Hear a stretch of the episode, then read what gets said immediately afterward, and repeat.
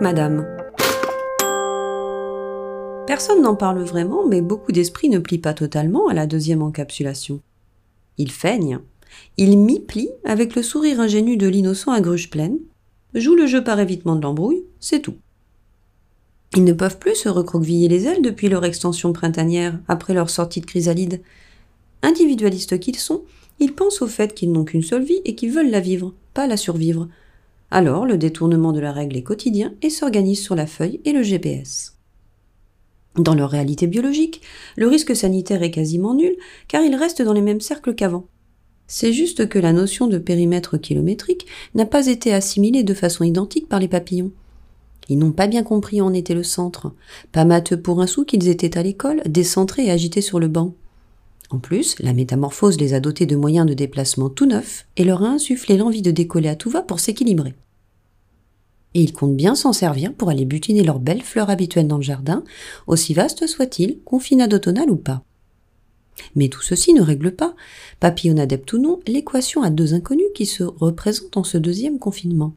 Soit la faculté de rencontrer l'autre physiquement, et nous ne parlons même pas d'atterrir sur un bouton entre deux pétales. À moins que, touché par la grâce, l'on ait noué des ébauches relationnelles avant et que l'on ait eu le temps d'organiser son atterrissage en induforme avant le ding d'un gong numéro 2.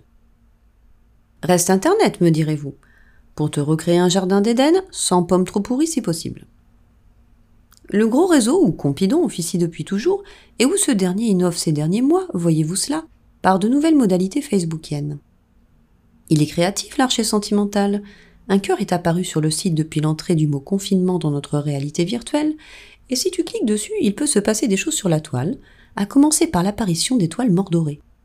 On gère ta survie érotique, rends-toi compte, internaute interné. Dis merci. Tu es devenu un objet de consommation cliquant autoclassifiant, et selon le nombre d'étoiles obtenues, tu as ta chance ou pas de remporter le gros love.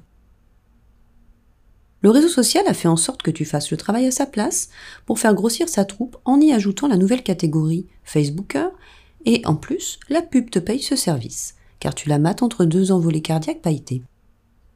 2020. Ton réseau devient site de rencontres amoureuses à part entière et vaut encore plus cher dans le camembert des investisseurs Mickey Mouse. Les usagers Facebook ne se seront jamais autant rencontrés de la touche, n'auront jamais autant fait de touches à distance avec Mini sans se toucher. Un bon exercice pour augmenter sa capacité fantasmatique ou la limite de son baromètre à frustration.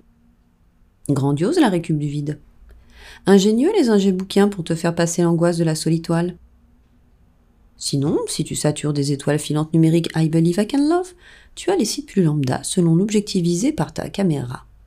Affinicu, affiniqueur, affiniculture, et on verra après si ça le fait. Tu as aussi la possibilité de te tinderiser si tu n'es pas trop tendre et que tu veux un max de retour préalable pour un one-shot. Ou tu peux te brancher au site historique de la rencontre en ligne, plus classique et moins direct dans l'abord. Un étal d'épicier, où l'étiquette cache souvent le contenu et où l'automise en scène du produit est reine derrière le scan à chat de ton écran.